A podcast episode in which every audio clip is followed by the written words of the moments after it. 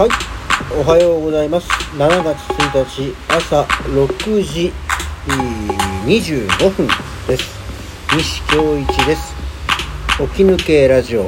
今日から唐突ですが始めます。よろしくお願いいたします。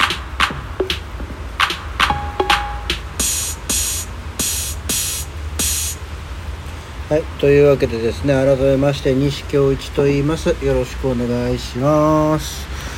えーっとですね、何の前触れもなく突然始めましたけど、起き抜けラジオと言って、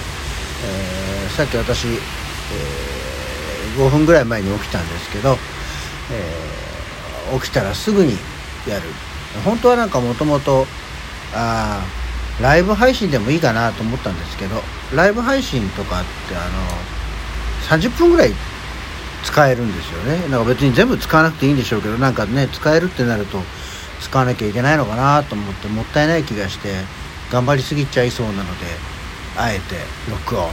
でやっております、えーというわけでですね、まあ、第1回、えーまあ、聞いてる人はどうせ知ってる人ばっかりなんでしょうけど万が一紛れて知らない方が、えー聞いていただいた時のためにまずはな第1回ということで恒例恒例？まあ大体やるでしょう。自己紹介ということでですね、え改めて私西京一と言います。劇団を持っていたり劇団に所属していたりというまあここ約12年ですね。まあこんな状況なので、えーお芝居、まあ、通常こう小さな劇場でお芝居をしていることが多いんですけどもそれが、えーできてない状態なので役者です。というのがなかなかこう忘れてしまっているような状況にはなりますが、えーもうかれこれ2 5 6年ぐらいそんな活動をしております。で、自分でやっている劇団はザ・ソウルビート・アベニューと言います。で所属している劇団はアクアモード・プランニングと言います。で昨年の秋からですね実はですね事務所というところに所属をしまして、それがタップセカンドっていうところに所属をしているんですけどもこれがですねふっと気がついたらみんなその所属先の3つ全部アルファベット表記なんですよね。でよくこうチラシとかお芝居をやるとチラシ宣伝用のチラシっていうのがあったりまあウェブ上で紹介があったりしますけどそこにこう例えば名前西京一。でその後にカッコして何々っていう所属のねところが書くんですけどそこはですね The Soul Beat Avenue Aqua Mode Planning Tap Second。で全部乗ると長いなと思って、まあ、普通例えば、えーなんだ劇団なんとかみたいな劇団健康っていうのは昔ありましたけどこう漢字で書けたりするものが全部アルファベット表記なんですよ。でこれ何文字あるのかなと思って全部数えてみたらですねアルファベットだけで38文字。で、えーまあカンマだったりコロンだったりっていう記号が入ると全部で41文字もあるんですね、えー名前よりはるかに長い、えー自分の今後所属表記問題をどうしようかなと思ったりしている、えー1960年代末期生まれの役者でございます。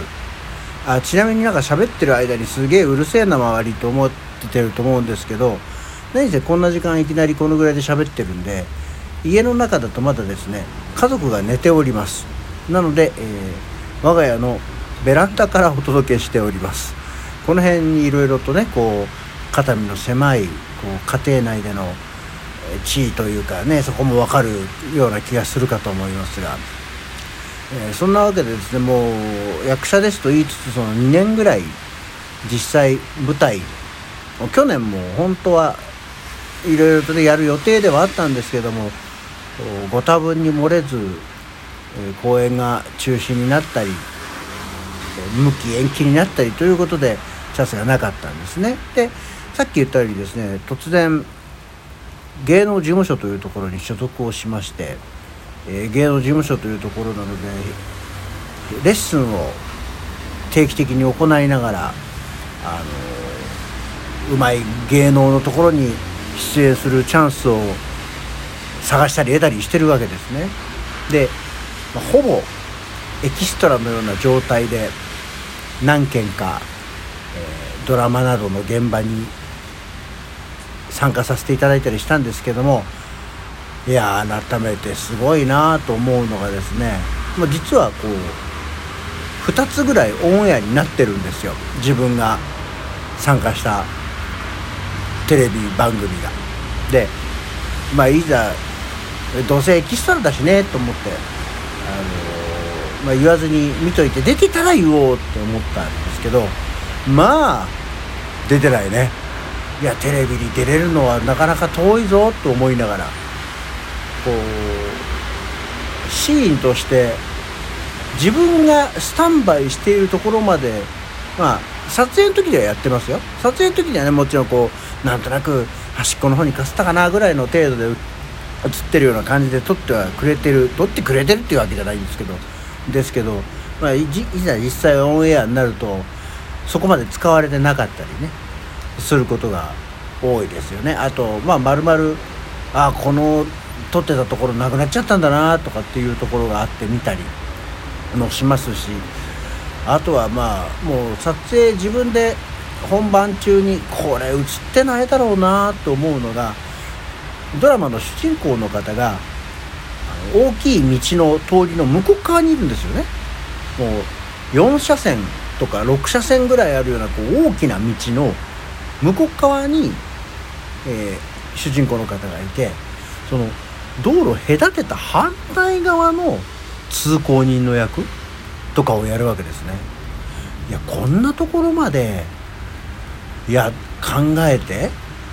あの配置すんのかと思って確かにねこうドラマを見ると自然になんとなく普通にその辺の人が歩いてるんだろうなっていうような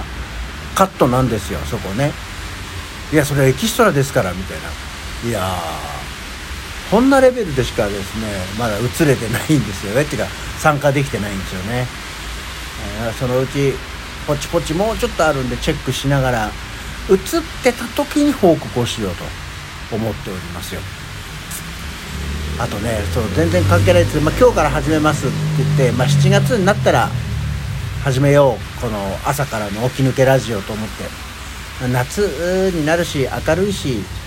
まあもうそこのぐらいの時間だったらそんなに寒くないかなと思ってたらそういやまだ関東地方なんか梅雨ですよ。真っ只中で。雨降っててねなんかこう寒いなっていうところがあるのでえー、日々天気の状態にもよるしこれ今ベランダで毎回やろうと思ってますけど大雨だったらどうするんだろう。ベランダで傘さしてやるのかなと思っておりますが、えー、以後ですね。あのぜひよろしければお付き合いをいただいて起き抜けなんでねほぼこう頭が、ま、回ってない状態でお話をするので余計なこと言ったりろくでもないことを言ったりすることが多いと思うので、まあ、そこはご容赦をいただければと思います。あんまりねこういうの宣言しちゃうとあれなんですけどもすごく頻繁にやってみようと。起きてえー、わーっと忘れてなくていろいろ忙しくなければ、えー、やろうかなと。あとこのラジオトークっていうアプリでやってるんですけど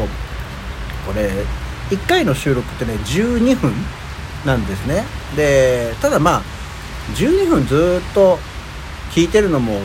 こんなおじさんがだらだらだらだら喋ってるのが聞いちゃってね、えー、はあっていう感じになると思うので、えー、まあ今日もこの辺でおしまいにしようかと思いますのでこんなトークに評価をできるもんなら是非いい評価をしていただければと思います。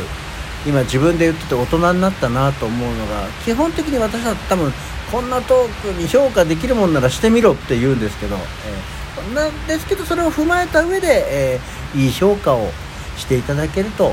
励みになるかなと思います、えー、そんなわけで、えー、第1回もう10分も喋ってればもういいでしょう西京一の起き抜けラジオです。でした、えー、以後お見知りおきをどうぞよろしくお願いいたします。では、えー、今日も一日頑張っていきましょう。